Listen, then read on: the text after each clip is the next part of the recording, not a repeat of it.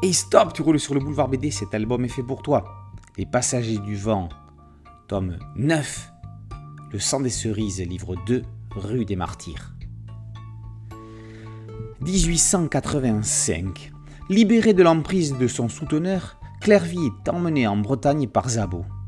Le long voyage en train est l'occasion pour Zabot de lui raconter l'horreur de la commune où elle perdit mari, puis enfant, en pleine semaine sanglante puis son emprisonnement pour avoir caché un communard blessé qui l'a conduisit à la déportation en Nouvelle-Calédonie en 1873. Et on apprendra à l'occasion comment elle en sortira. Pendant cette histoire dans l'histoire, le train les mènera à Nantes. Y trouveront-elles enfin une vie de sérénité?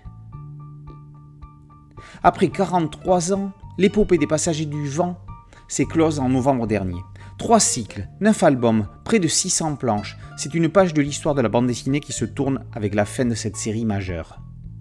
Bien sûr, le premier cycle reste et restera mythique à tout jamais, et ce, pour plusieurs raisons. Un scénario impeccable en 5 volumes, une des premières sagas dites adultes de la bande dessinée, un sujet historique et polémique sur la traite négrière, des scènes chocs, violentes, sans concession, un dessin maritime somptueux et lyrique on y suivait l'histoire d'Isa sous Louis XVI qui embarqua déguisé en homme sur un vaisseau de la Royale. Ce n'est que 25 ans plus tard que Bourgeon ajouta le diptyque de la petite fille Bois Caïman et présente Zabo, orpheline et arrière-petite-fille d'Isa, en pleine guerre de sécession, découvrant l'histoire de sa famille.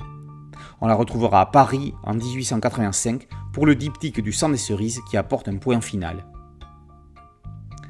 Si la première moitié de ce dernier album est assez verbeuse et urbanisée, marquée en particulier par la scène cauchemardesque de l'exécution du fils de Zabo, c'est en tournant la page 51 que la magie bourgeon va opérer. C'est le cap pour le bagne, départ pour Nouméa à bord d'une goélette toute voile au vent. 200 hommes d'équipage et autant de déportés. On se croirait rendu au temps des négriers.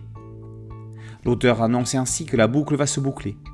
Parmi les passagers, il y a une certaine Louise Michel, à bord du Virginie, on voguera de l'île d'Aix à Santa Catarina au Brésil, puis nous prendrons la direction du cap de Bonne-Espérance pour contourner l'Australie et atteindre la Nouvelle-Calédonie.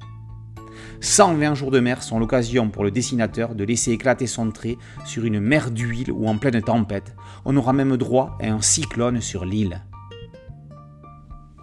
De la même façon que Zabo monte en haut d'un phare breton et aperçoit la pointe de Penmark, 111 ans après Isa, ce n'est pas sans émotion que l'on referme ce livre, surtout quand on a été envoûté dans les années 80 par le premier cycle.